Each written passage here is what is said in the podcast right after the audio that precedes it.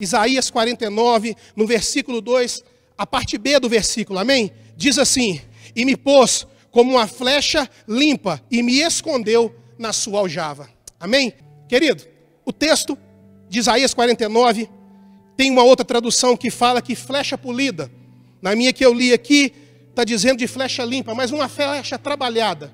O texto vai dizer que Isaías escreve dizendo: Olha, o Senhor me colocou na minha boca uma espada afiada e me fez como uma flecha polida na aljava de Deus.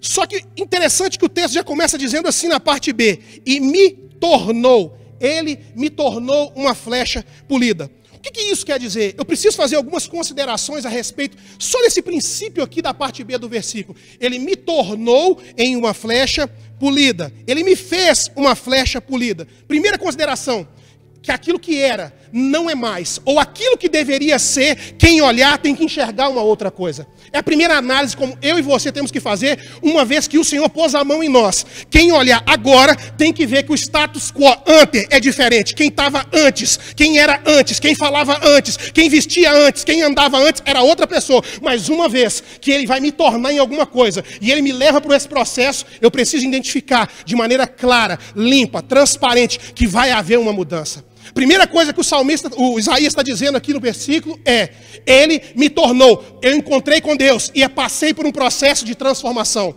Existe naturalmente, de maneira sobrenatural, eu sei, mas é quase que natural o processo de transformação uma vez de encontrar com Ele.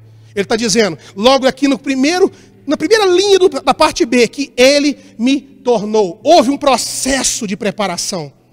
Alguém preparado pelo Senhor alguém que o Senhor investiu, alguém que o Senhor trabalhou pesado para ser o que é hoje. Eu não sei se você tem essa noção, ou se você tem essa percepção. Às vezes a gente entra na rotina da vida, às vezes a gente caminha e vai vivendo e não presta atenção em alguns detalhes. Existe uma teoria do óbvio que é muito simples e muitas das vezes a gente descarta.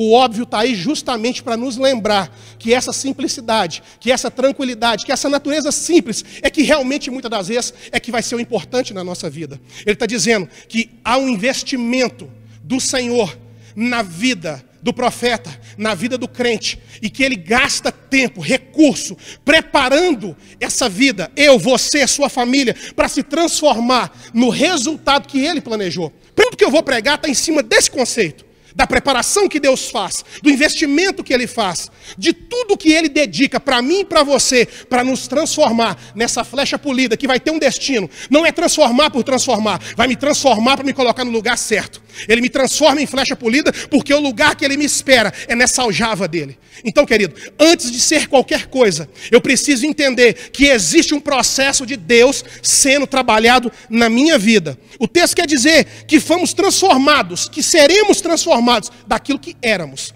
Aí eu entendo o que o texto está dizendo quando fala assim: aquele que está em Cristo, nova criatura é. As coisas velhas se passaram. Eis que tudo se fez novo. Porque nesse meio tempo em que Cristo chega, um processo de mudança tem que ser gerado. Marco, mas você está pregando é básico demais, eu sei. É tão básico que é pouco vivido. É tão básico que as pessoas esquecem. Elas querem repetir modelos que elas têm no mundo vivendo com Cristo. Elas querem ter comportamento que não cabe mais no Evangelho, mas querem continuar tendo, que precisa dessa transformação. E o texto está dizendo que nós estamos num processo. E aí eu vou entender aquele texto, que nós estamos sendo aperfeiçoados constantemente. Marco, mas até quando? Até atingir a estatura de varão perfeito. Marco, o que isso significa? Que a boa obra que ele começou ainda não terminou.